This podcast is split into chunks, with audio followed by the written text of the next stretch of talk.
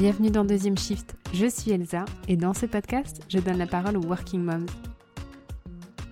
Mes invités vont vous partager leur expérience de mère et de femme active. Elles vont vous raconter comment la maternité a changé leur quotidien professionnel et vous livrer un bout de leur vie en double shift. Devenir mère lorsqu'on travaille suscite un tas de questions et provoque un chamboulement dans notre façon d'appréhender notre vie active. Qu'en est-il alors du retour au travail lorsqu'il faut désormais gérer une carrière et une famille? Comment assurer sur tous les fronts afin de rester une professionnelle épanouie et une maman accomplie Ici, il n'y a pas de complexe, aucune conformité et surtout pas de tabou. Seulement des histoires authentiques, sans filtre et sans jugement, vibrantes et inspirantes.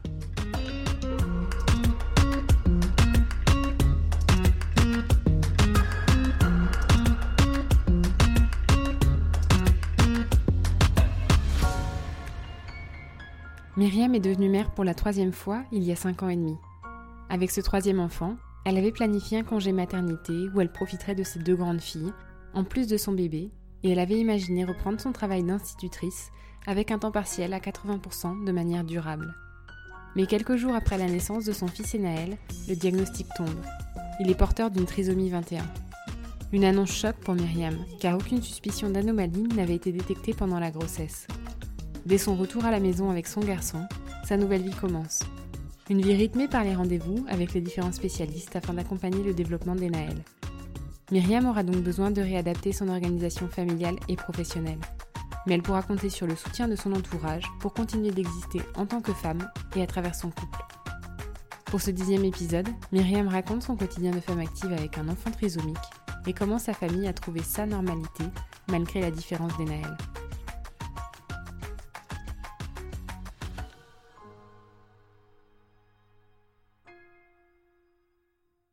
Bonjour Myriam.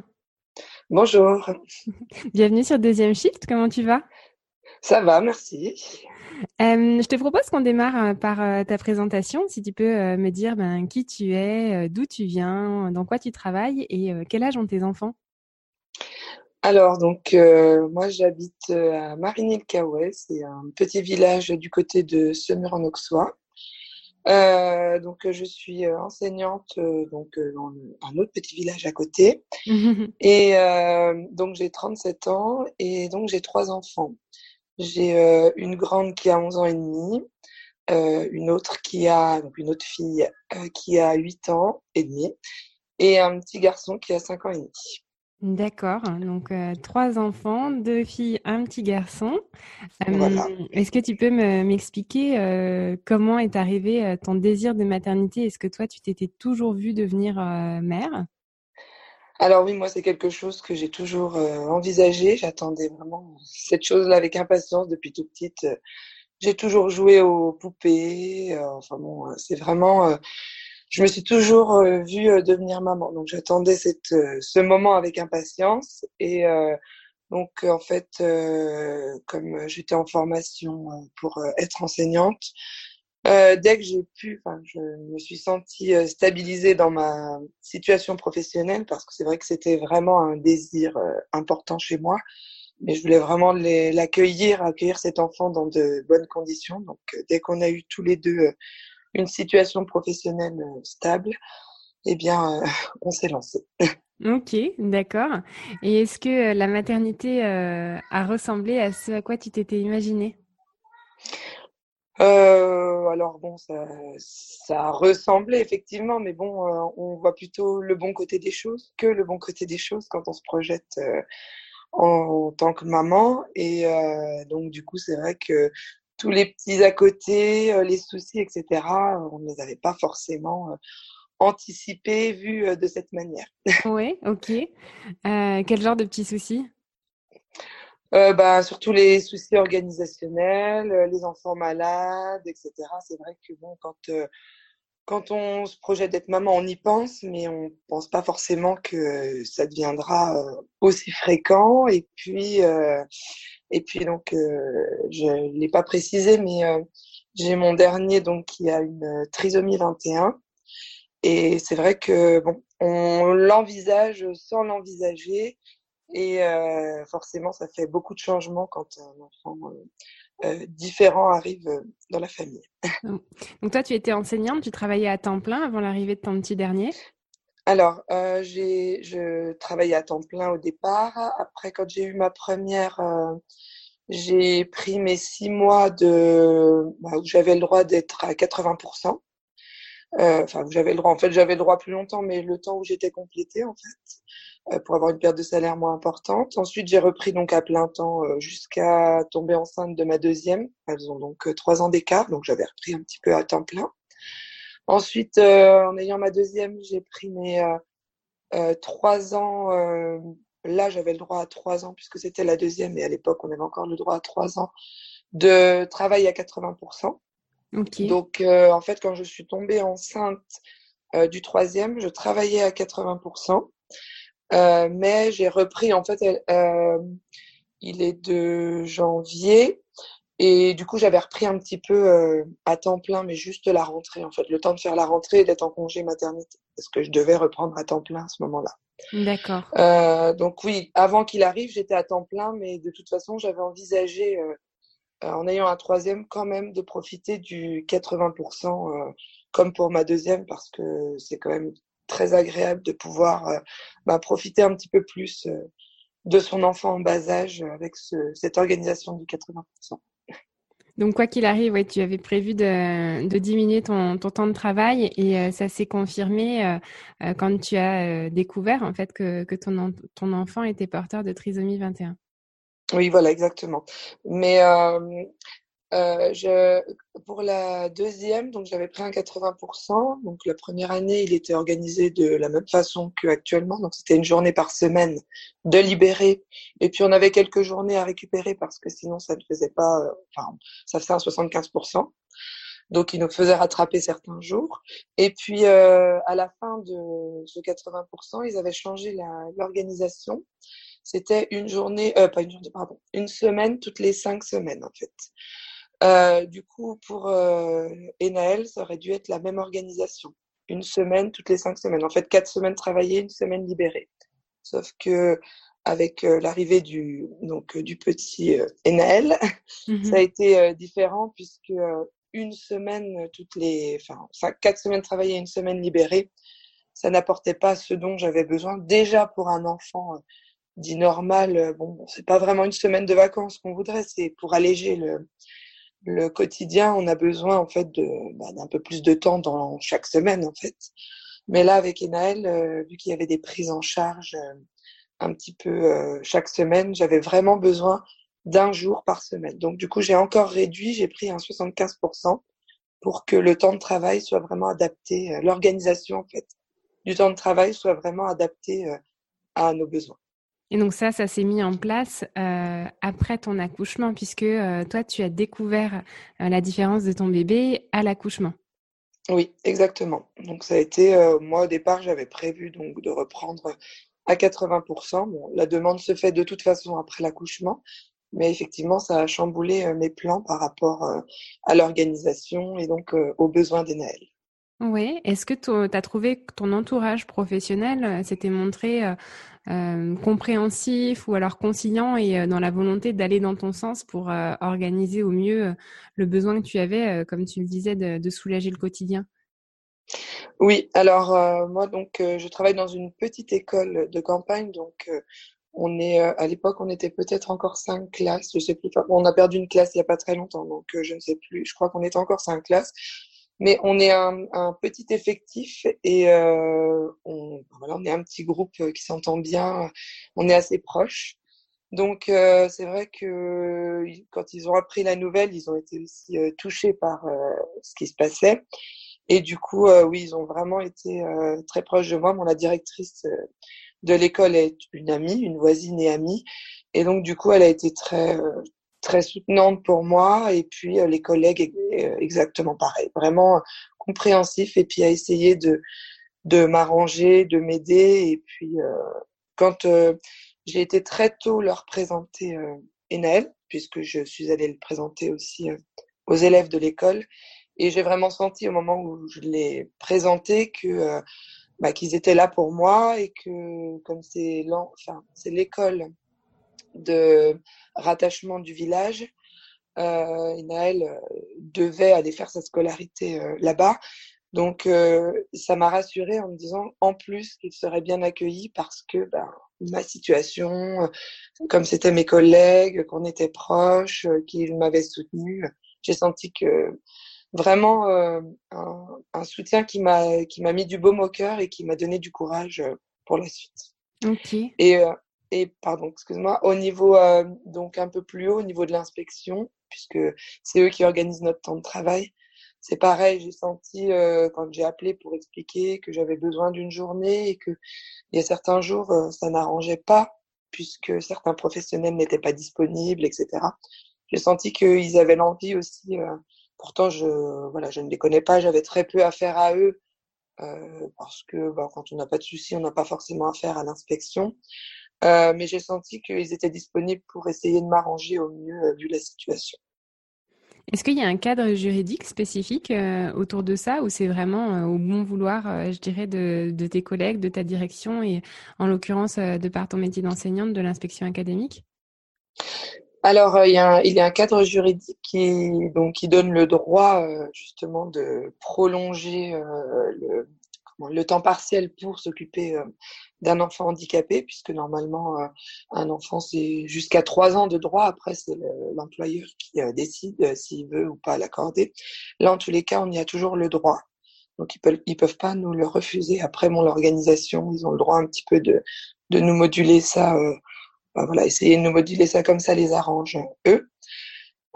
Donc par rapport à l'organisation, voilà le cadre juridique qu'il y a. Après les au niveau des, des collègues, euh, de toute façon, euh, on, voilà, n'a pas vraiment à avoir à faire les uns avec les autres euh, sur le temps de travail, donc ils n'ont pas leur mot à dire par rapport à ça, ni la directrice. La directrice, elle est là pour organiser ce qui se passe à l'école, mais elle n'a pas, elle pas son mot à dire sur l'organisation vraiment du, du, temps de travail. Donc c'est vraiment au niveau de l'inspection. Et euh, ensuite, euh, c'est vrai qu'avec cette réduction de temps de travail, on a forcément une réduction de salaire hein, qui, oui. qui n'est pas euh, négligeable. Et donc, euh, comme jusqu'à, bah, du coup, NL, c'était jusqu'à deux ans euh, le complément, puisque depuis que j'ai, enfin depuis quelques années, ils ont réduit. Enfin, c'est toujours trois ans, mais il faut que un parent prenne deux ans et l'autre parent prenne un an pour avoir droit au complément je sais plus comment ça s'appelle, mais euh, bon, pour euh, compléter les temps partiels en fait euh, par rapport aux enfants. Et en fait, donc ça s'arrête à deux ans. Donc là, à deux ans, bon, je me suis dit ça va être compliqué, mais moi je me vois pas avec l'organisation actuelle reprendre le travail à temps plein. donc effectivement, à partir du moment où on a un enfant handicapé, le handicap est reconnu euh, supérieur ou égal à 80%. Donc à partir du moment où on a un enfant trisomique, euh, c'est reconnu. Ce handicap est reconnu euh, à ce taux euh, d'incapacité en fait. Mmh Et à partir du moment où on a ce taux d'incapacité reconnu pour un enfant, on a le droit à un complément de la MDPH en fait, donc la maison départementale des personnes handicapées. Donc il y a tout un dossier à faire pour euh, bah, mettre en route euh, ce complément euh, pour avoir le droit donc à, bah, un complément donc suivant la diminution du taux d'activité de l'activité on a plus ou moins le droit. Donc il y a le complément 1 le complément 2 le complément 3 ça dépend vraiment de, bah, de, de la réduction du temps de travail pour voir comment il complète D'accord. Et euh, tu le disais, hein, de euh, soulager le quotidien, que c'est une organisation qui, euh, est différente, qui était significativement différente de ce que tu avais pu connaître en, congé maternité avec tes deux premières filles en, bas âge. Est-ce que tu peux m'expliquer quels sont les, impératifs, on va dire, ou en tout cas le cadre spécifique à l'accueil et à l'éducation d'un enfant porteur de trisomie? Alors, euh, en fait, déjà, euh, quand il arrive, il chamboule vraiment beaucoup de choses parce que nous, on a déjà eu des, quand on est sorti de la maternité, on a eu euh, tout un planning de rendez-vous en fait. On devait passer une journée complète au CHU à Dijon pour faire tout un tas d'examens.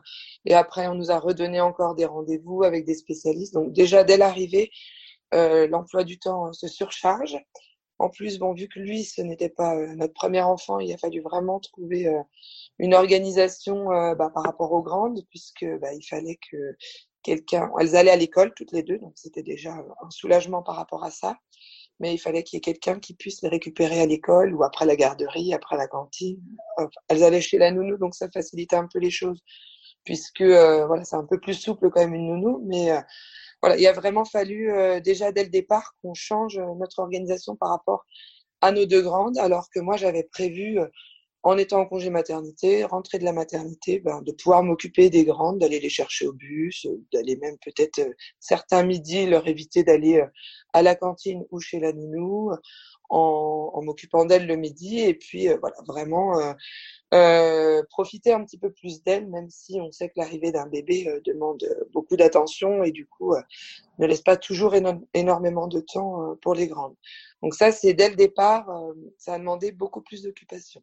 Est-ce que tu est-ce que tu as été frustrée euh, par rapport à ça, de pas profiter de tes deux grandes de la façon dont tu l'avais envisagé Alors été très frustrée. Euh, donc ça c'est un, donc un autre sujet qui est assez long aussi, mais j'étais très frustrée parce que euh, c'est vrai qu'en apprenant la, la trisomie d'Enaël à la naissance, pour moi on est passé à côté de beaucoup beaucoup de choses en fait. On a, pour moi on n'a pas accueilli notre fils comme on aurait dû l'accueillir. En fait, moi, l'arrivée d'un enfant, c'est c'est une joie, on a envie de le fêter, etc.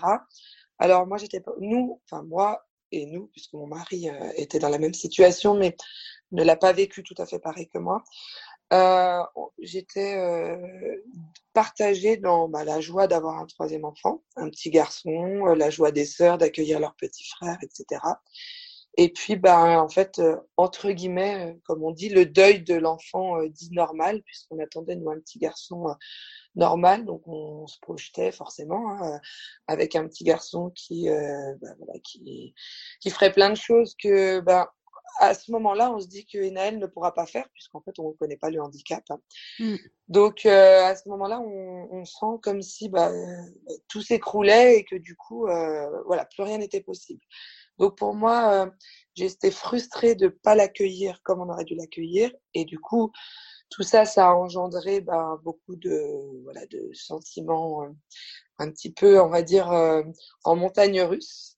Et euh, ben, effectivement, à ce moment-là, j'ai pas profité des filles non plus comme on aurait dû en profiter. D'ailleurs, ça a commencé à, au moment où elles sont arrivées à la maternité où elles sont venues découvrir leur petit frère et donc euh, où moi je venais d'apprendre la trisomie euh, d'Enaël et que j'avais annoncé à mon mari euh, par téléphone puisqu'il venait d'aller les chercher à l'école.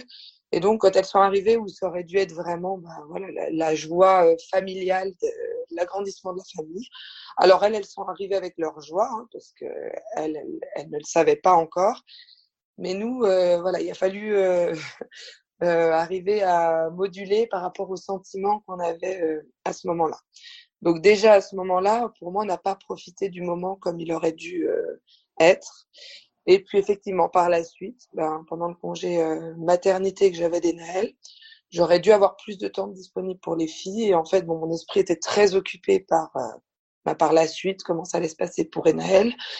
Et bon, j'ai essayé hein, de me rendre disponible le plus possible pour les filles. Euh, c'est des petites filles qui ont toujours adoré faire des spectacles. Donc euh, depuis euh, toute petite, elles nous font des spectacles. Donc faut qu'on s'assied, qu'on regarde le spectacle. Donc j'essayais toujours de prendre le temps pour elles quand même pour euh, pour ces choses-là. Mais forcément, j'en avais moins. Bah déjà par l'arrivée d'un bébé, on a moins de temps. Hein. Mais ça, je, je l'avais un peu anticipé que j'aurais moins de temps. Mais mon esprit était pas totalement disponible plus les rendez-vous. Donc c'est vrai que et euh, donc actuellement euh, par rapport aux prises en charge, effectivement, ça s'est très vite mis en route, pardon. Euh, donc très vite, on nous conseille d'aller voir un kinésithérapeute puisque c'est des enfants qui sont hypotoniques, voilà, qui ont très qui ont très peu de tonus. Donc en fait, il faut euh, leur apprendre euh, ben, toutes les choses pour être assis, pour faire du quatre pattes, etc. C'est pas quelque chose qui viendra instinctivement chez eux, ou sinon vraiment très tardivement, et donc ça les retarde dans leur développement. Ensuite, on nous on nous conseille très vite aussi d'aller voir une orthophoniste pour euh, parce qu'effectivement même si euh, la parole n'arrive pas tout de suite il y a tous les babillements qui font que qui ne sont pas euh, innés non plus chez les enfants trisomiques donc alors chez, pas chez tous hein, parce qu'ils sont tous différents comme les enfants dits normaux ils sont également tous différents donc il faut les solliciter de ce point de vue là et en plus c'est des enfants qui ont énormément de problèmes à, pour fermer leur bouche et pour euh, bah, garder leur langue à l'intérieur de la bouche. En fait, c'est dû au tonus musculaire. Et donc euh, très tôt, on essaye de remuscler euh, toute voilà cette sphère orofaciale, donc avec des, des massages, etc. Donc ça, c'est l'orthophoniste. Par... Ah oui, c'est ce que j'allais te demander. C'est l'orthophoniste qui fait ça, les, les massages orofaciales? Voilà, donc l'orthophoniste. Donc on avait une séance au départ, une séance tous les 15 jours. Donc forcément, ça ne suffit pas pour, euh, bah, pour te faire travailler. Mais comme moi, j'assistais à la séance, après, je réutilisais à la maison pour en fait solliciter euh, au maximum. Donc, euh, donc ça fait kinésithérapeute, orthophoniste, et après très vite, il a été pris en charge par un CAMS. Donc c'est un centre, alors je sais plus exactement les la signification, mais en fait c'est voilà c'est pour prendre les enfants de de 0 à 6 ans en fait donc les enfants qui ont des difficultés. Et donc euh, il y a une orthophoniste dans le CAMS dans lequel il a été pris. Il y a une orthophoniste. Il y avait une psychomotricienne donc euh, qui fait travailler sur la, motricité globale et la motricité fine. Et donc il y a aussi un, une pardon une, psy, euh, une psychologue donc euh, nous, on l'a très peu vu, on l'a vu au départ ben, pour faire le dossier, mais après, Naël n'allait pas voir la psychologue et moi j'avais un entretien par an en fait pour voir un petit peu l'évolution des choses. Donc en fait, c'est une structure qui, bah, qui rassemble certains professionnels et du coup c'est plus facile pour le suivi parce que comme ça ils peuvent euh, discuter entre eux euh, des différentes prises en charge et de l'évolution. Donc on n'avait pas de kinésithérapeute dans ce, ce CAMS, donc ça c'était en libéral. Euh, une, alors je, ne me souviens même plus parce que c'est et maintenant Enaël euh, il a 5 ans donc c'est un petit peu loin. euh, mais euh, je sais plus si c'est la kiné, est-ce que c'était une à deux fois par semaine? C'était sûr au moins une fois, mais je me demande s'il n'y a pas une période où c'était deux fois au départ. Mais donc, là, je je sais plus.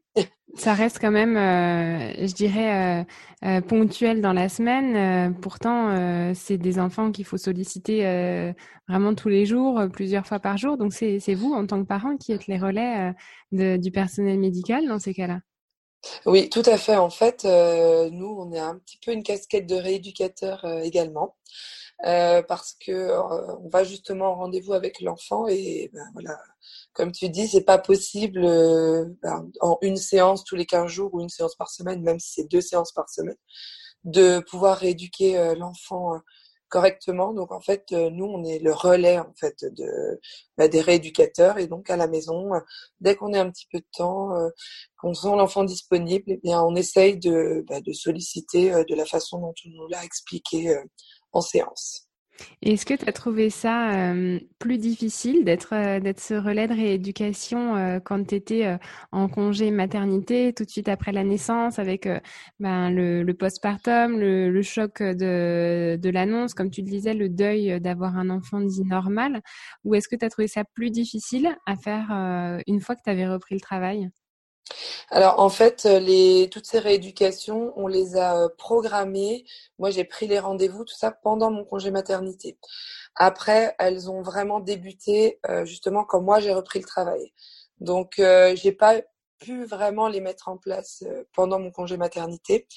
Mais bon, j'avais quelques pistes déjà et c'est vrai que j'avais ben, forcément plus le temps de les de solliciter en fait voilà au départ j'avais pas forcément les, comment, les, consignes claires de ce qu'il fallait faire, puisqu'il n'était pas allé encore en séance. Euh, je, la kiné, oui, je crois que ça a commencé pendant l'été, puisque elle est de janvier. Euh, J'aurais dû reprendre le travail en juin, mais il a eu un petit souci, donc il s'est fait hospitaliser. Du coup, j'ai pas repris. J'avais repris une semaine. Et donc après se sont enchaînées les vacances euh, d'été, pendant lesquelles moi aussi je suis en vacances.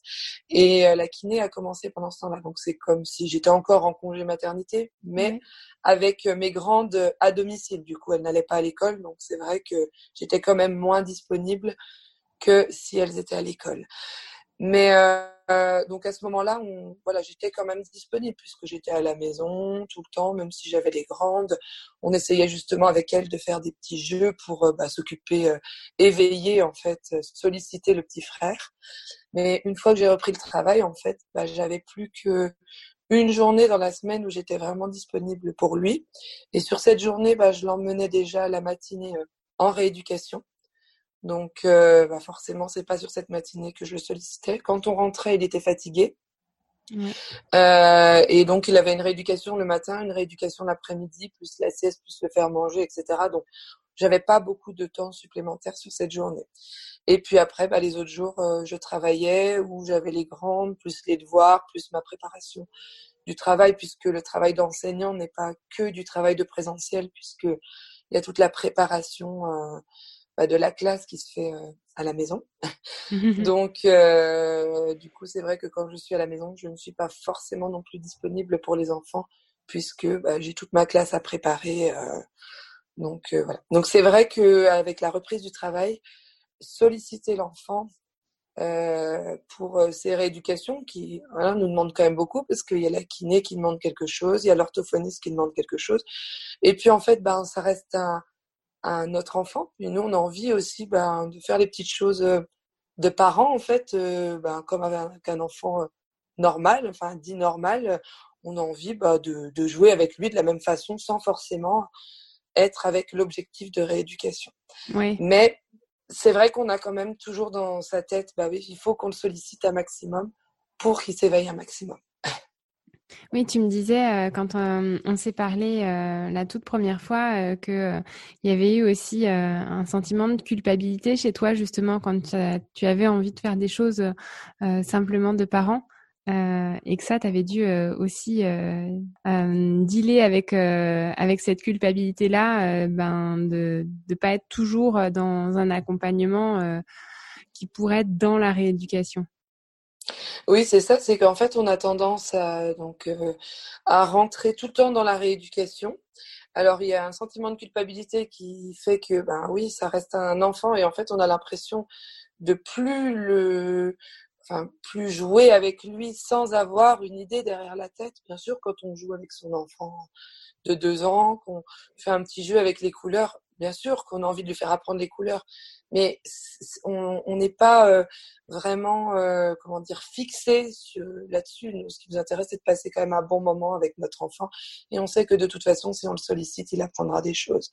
Avec Enaël, en fait, euh, j'avais l'impression toujours d'être obligée de trouver un objectif pour, ben voilà, je joue avec lui, mais dans un objectif, parce qu'il faut vraiment que ce temps que je passe avec lui serve à quelque chose. Je suis disponible à ce moment-là, donc il faut vraiment que je enfin que ça serve à quelque chose. Donc par moments je culpabilisais en me disant mais enfin voilà il faut vraiment que que je voilà je prenne mon rôle de maman normale et pas de rééducatrice. Et puis à d'autres moments où je n'avais pas le temps de faire ces, ces rééducations et ça m'arrive encore là hein, puisque en plus avec cette période de confinement qui est très compliquée euh, et Naël, ses prises en charge se sont arrêtées et donc là, j'ai euh, vraiment eu le rôle, enfin, on a vraiment eu le rôle de rééducateur, parce que là, du coup, il ne voyait plus les rééducateurs. Donc les rééducateurs euh, qui continuaient à le suivre nous envoyaient vraiment le, travail, entre guillemets, euh, à faire avec lui. Et quand on n'a pas le temps de le faire, on culpabilise en se disant, mais en fait, le problème, c'est que s'il n'arrive pas à faire ça, ça sera de ma faute parce que je ne l'aurais pas assez sollicité. Mmh. Et donc ça, c'est vraiment pas évident de voilà de jongler entre euh, toutes ces choses-là en se disant mais oui, mais je suis sa maman, il faut que je passe des bons moments avec lui. Lui, il en a aussi marre que tout le temps on, joue avec lui avec un objectif euh, derrière la tête. Il a envie qu'on joue avec lui euh, aux petites voitures sans essayer. Bah oui, on va aller, on va lui faire aligner parce que pour lui faire acquérir telle chose.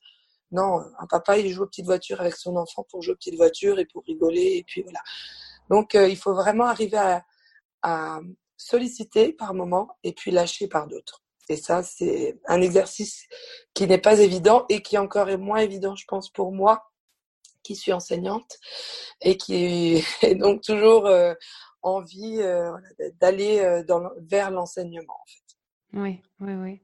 Et euh, tes filles, hein, tu parlais euh, tout à l'heure de, la rencontre à, la maternité, euh, qu'elles elles étaient vraiment dans la joie d'accueillir leur petit frère, euh, de pas avoir identifié la différence, ou peut-être qu'elles l'ont identifié quand elles l'ont vu. Mais comment ça se passe maintenant qu'il a cinq ans et demi, qu'elles sont plus grandes au quotidien? Est-ce que, est-ce que tu sens qu'il y a une, une relation fraternelle très classique, comme tu l'as connue entre tes deux filles, ou est-ce que tu sens qu'il y a aussi une sorte de de, relais, d'éducation euh, de la part de tes grandes euh, avec leurs petits frères? Alors en fait, c'est rigolo parce que euh, c'est elles ont un peu la, double casquette. Parce que alors Enal est vraiment très très proche de sa petite, enfin sa grande sœur, mais la deuxième en fait, donc celle qui est plus proche en âge de lui. Et ils sont très fusionnels, donc justement comme un frère et une sœur qui s'entendent très bien. Donc euh, ils jouent énormément ensemble, ils sont, euh, il, lui fait énormément de câlins. Enfin, c'est vraiment, euh, j'ai vraiment l'impression de retrouver voilà une, relation de fratrie mais fusionnelle. Et en fait, donc Cléa, qui s'occupe beaucoup de lui, a toujours euh, quand même en tête euh, ce petit ce petit rôle euh, bah pareil que elle, voit bien que nous on le sollicite pour bah pour différentes choses et donc c'est souvent qu'elle joue un petit peu à la maîtresse avec lui en fait. Et qu'elle essaye de lui faire apprendre des choses qu'elle elle est consciente en fait de son handicap. Elle est elle voit qu'il qu'il a des besoins spécifiques mais en fait, c'est naturel. On n'a pas l'impression. Elle, euh, elle alterne les deux rôles, mais sans, se forcer, sans se poser de questions. D'ailleurs, elle s'est jamais posé de questions puisque elle, quand Enel est née, elle avait trois ans. C'est une petite fille qui euh, avait la joie de vivre, qui était vive, etc. Et en fait, euh, quand Enel est arrivée, c'était le petit frère. Il n'y avait pas de différence. Nous, on leur a dit assez rapidement. On a attendu d'être d'être sûr parce qu'on nous avait dit qu'il y avait des tests. Donc au bout de trois jours, euh, on leur a vraiment annoncé euh, la nouvelle. Et euh, alors elles avaient peut-être ressenti avant, elles, ne nous avaient pas posé de questions, mais la grande quand même, quand elle est venue à la maternité, elle a dû sentir qu'il y avait quelque chose de pas normal. Et elle répétait, ah il est beau, hein, il est beau mon petit frère. Donc on pense qu'elle avait senti quelque chose. Bon, elle, elle avait six ans, donc elle, pense qu'elle euh, elle avait plus la possibilité de l'exprimer. Mais la deuxième, euh, elle, pour elle, c'était son petit frère. Elle l'avait pris dans les bras à la maternité. Elle lui demandait un bisou. Il voulait pas, forcément, il lui faisait pas de bisou. Donc, elle, oh, d'ailleurs, on a une vidéo de ça. On lui montre assez régulièrement. C'est rigolo. Elle lui demande un bisou et comme il fait pas, elle dit, oh, il est nul. Il veut pas faire de bisous. Donc, voilà. Elle, elle avait vraiment, euh, c'était le petit frère, voilà, le petit frère et c'est toujours son petit frère. Et d'ailleurs, régulièrement, elle nous dit, et d'ailleurs elles nous disent, même la grande, moi je vois pas la trisomie d'Enaël, j'ai l'impression tous les jours que c'est un petit garçon euh, normal. Et donc euh, en fait elles, elles le voient, elles le sentent que quand des personnes le font remarquer, ou euh, mais dans la vie quotidienne, même si effectivement on a ce quotidien de rééducation, de, elles, elles le vivent, enfin voilà, elles ont l'impression d'avoir une vie normale avec leur petit frère. Oui, elle, elle le euh, considère vraiment comme, euh, comme la normalité. Et, euh, et, justement, tu le disais, que ta, ta plus jeune fille, Léa, a pas du tout cette, enfin, cette ambivalence entre un rôle de rééducation et un rôle de sœur qui joue avec son frère. Le lâcher prise, elle, elle l'a naturellement, puisque c'est quelque chose de tout à fait inné, acquis et normal pour elle.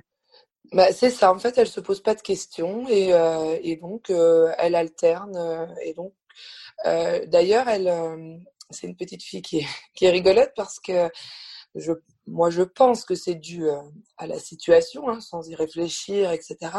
À l'école, elle va spontanément, pardon, elle va spontanément vers les enfants qui ont des difficultés, en fait, pour les aider. Euh, dans la cour de récréation, euh, quand elle voit qu'il y a un enfant qui, qui reste à l'écart ou qu'elle se rend compte euh, qu'un enfant a des difficultés, elle va spontanément le chercher, mais c'est pas un, comment dire, c'est pas, elle se force pas, c'est naturel pour elle. Elle va, alors bon, elle est, elle est très maternelle aussi. Hein, je pense qu'elle tient ça de sa maman. elle aime, elle aime beaucoup les petits, euh, voilà, des petits cousins. Elle, elle aime s'en occuper. Elle, donc il y a voilà ce, ce, ce, petit filon là maternel qui qui ressort. Donc elle va facilement vers les petits, de toute façon déjà pour s'en occuper. Mais elle a une attention particulière pour les enfants à besoin. Et euh, elle avait pris un petit peu sous son aile un petit garçon qui, voilà, qui avait un petit peu de mal à s'intégrer. Qui... Et euh, petit à petit, euh, ce petit garçon bah, s'est libéré et donc a eu plus de, de relations euh, en cours de récréation euh, dans l'école. Et de temps en temps, elle, euh, elle nous dit, ah ben, t'as vu, c'est grâce à moi quand même. Elle se rend compte que voilà, qu'elle a sûrement fait quelque chose euh, dans, ben voilà, dans la relation pour cet enfant. Alors voilà, elle n'est pas la seule responsable, hein, parce qu'il a grandi, etc. Mais je pense quand même qu'elle l'a aidé à se sentir bien à ce moment-là, que du coup, ça a peut-être facilité les choses et accéléré euh, le processus d'intégration. Oui, donc, la euh, différence de ton fils a, a vraiment fait changer, euh, ou en tout cas développer, puisque ta petite avait trois ans, hein, mais développer un côté, un côté d'accompagnement et puis de tolérance, d'ouverture aussi aux autres.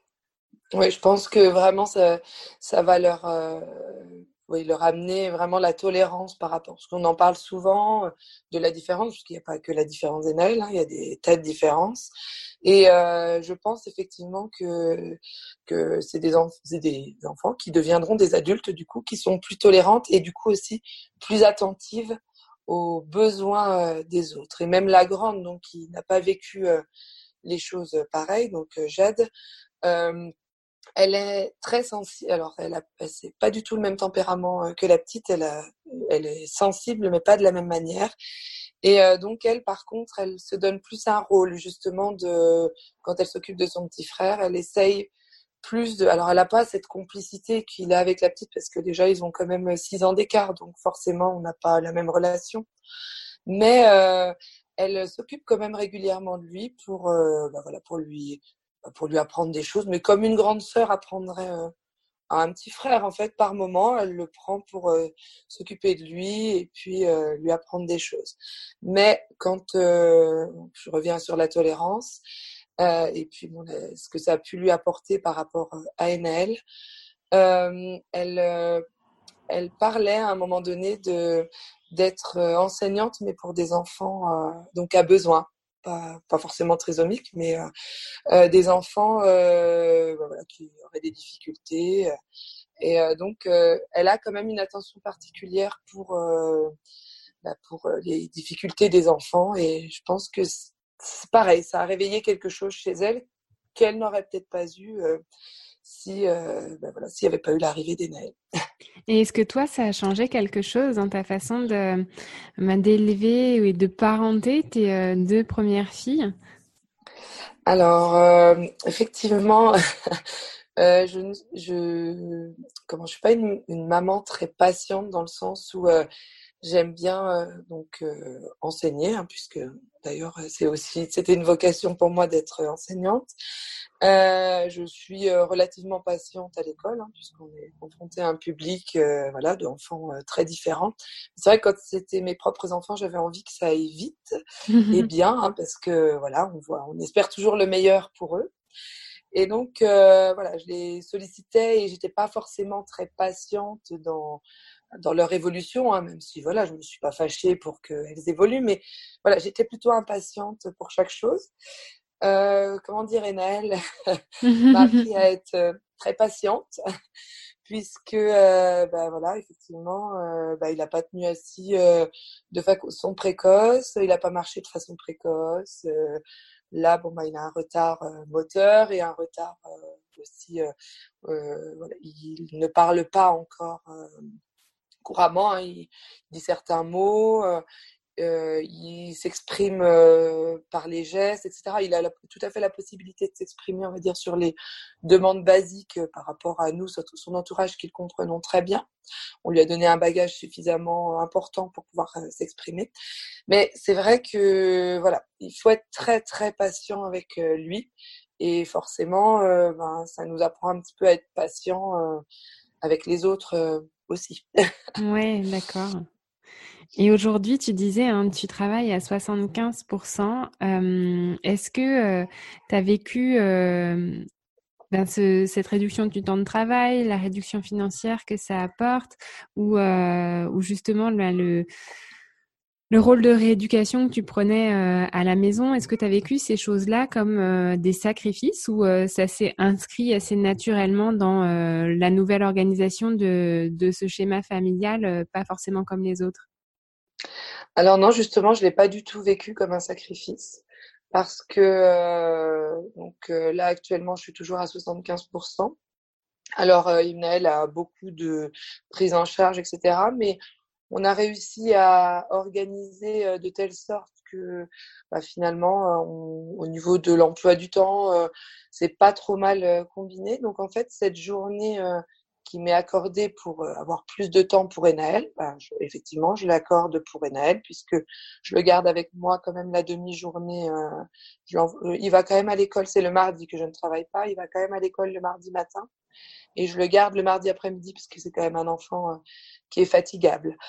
Donc, euh, du coup, le mardi matin, bah, ça me permet, moi, de me mettre à jour bah, dans toute l'organisation euh, du travail et de la maison. Donc, je mets vraiment un coup de collier. J'ai pas les enfants, donc je me donne un maximum pour pouvoir voilà, tout organiser pour le soir et les autres jours être moins, enfin être plus disponible du coup pour Enaël et pour euh, les filles. Donc c'est vrai que je me dis de toute façon, même si j'avais trois enfants et que Enel n'était pas différent, l'organisation avec trois enfants, elle est quand même sportive. Hein.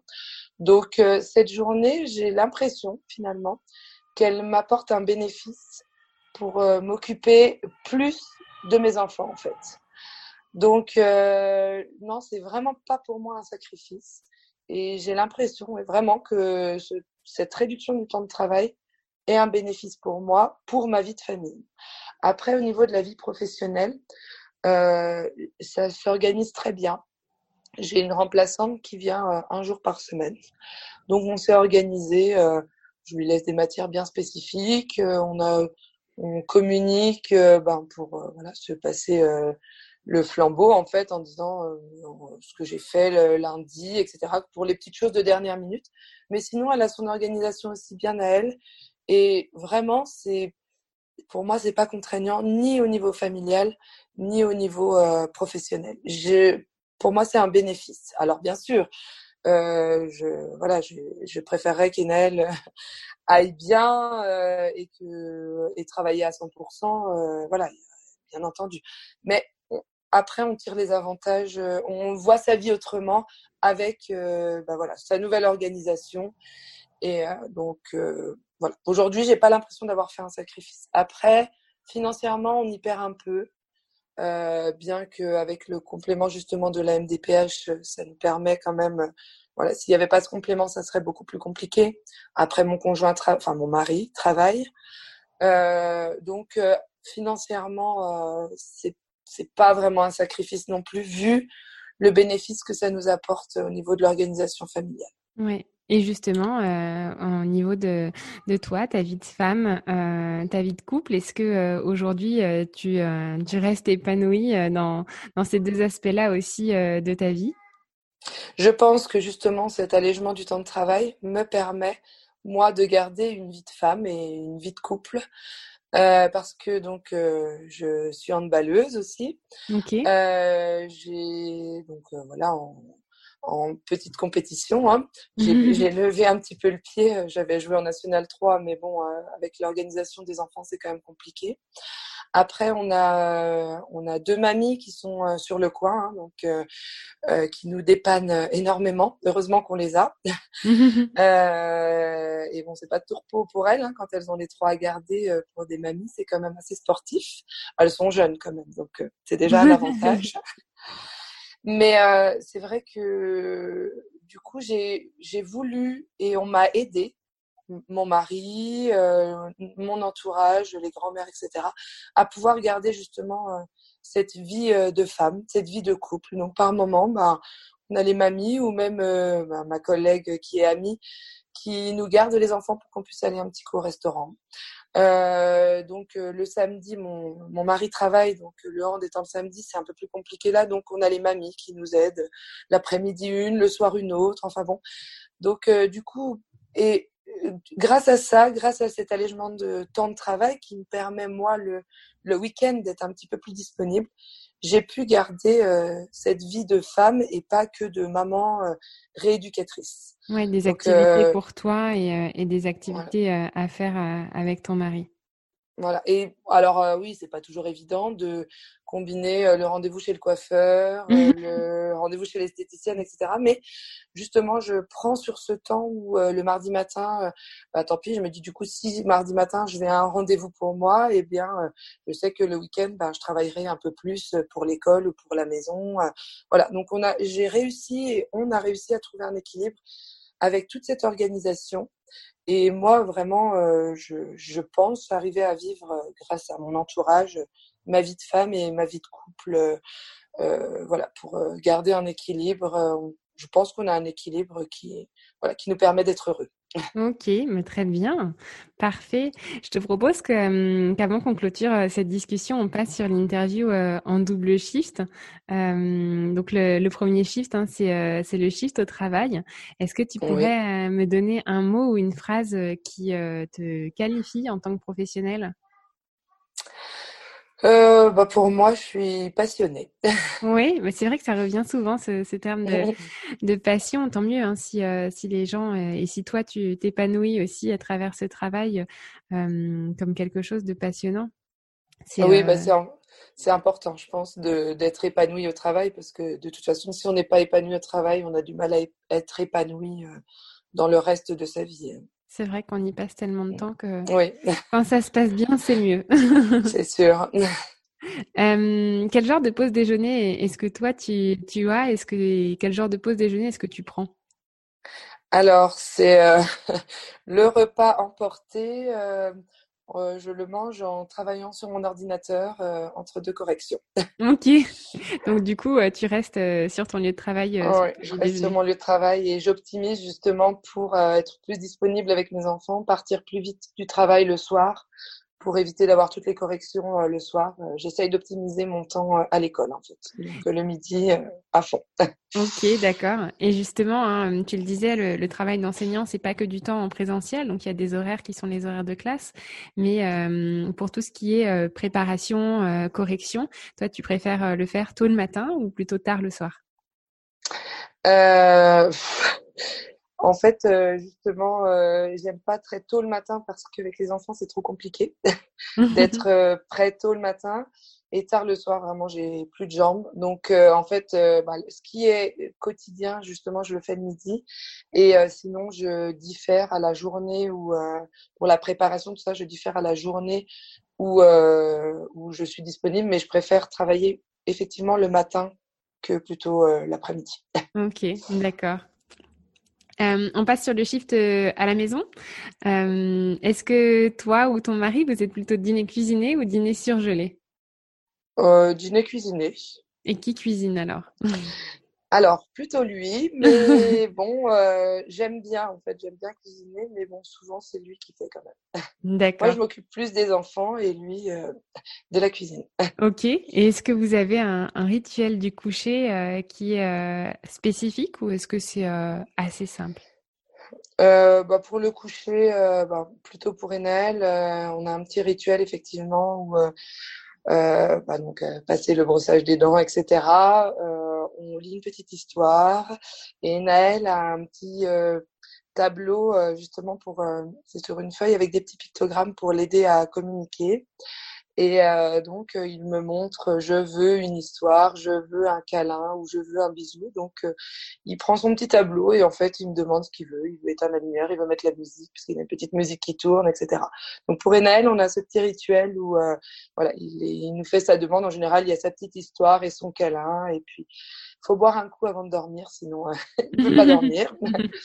Et puis, voilà, en général, ça se passe bien comme ça. Et puis, bon, bah, les, les plus grandes, euh, ont chacune leur chambre, mais elles aiment énormément dormir ensemble. Donc souvent, elles dorment toutes les deux dans le lit de la grande et donc euh, elles ont droit à leur petit temps de lecture.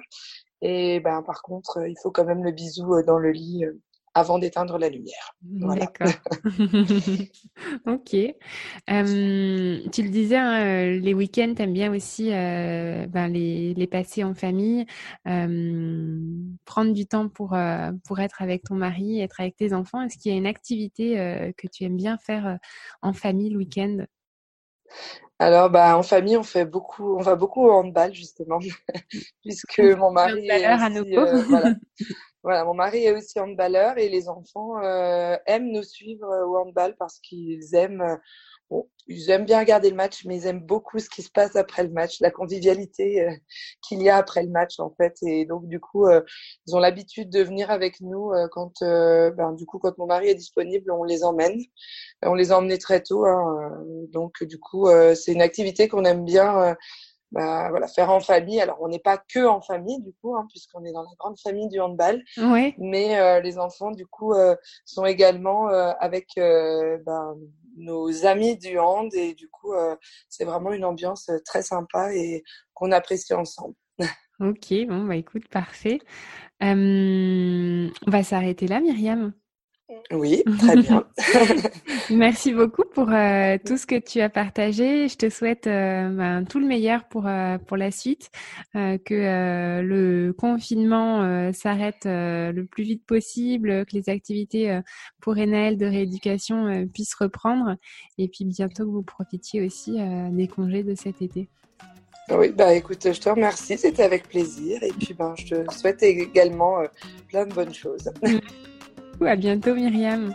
Merci, au revoir. Au revoir. Et voilà, l'épisode d'aujourd'hui est terminé. J'espère que vous avez pris autant de plaisir à l'écouter que j'en ai eu à l'enregistrer. Je vous donne rendez-vous sur Facebook, Twitter et Instagram pour avoir vos retours. Je compte également sur vous pour vous abonner au podcast, en parler et le partager afin que la communauté Deuxième Shift s'agrandisse. Nous, on se retrouve lundi prochain pour une nouvelle histoire de Working Mom. Et d'ici là, portez-vous bien.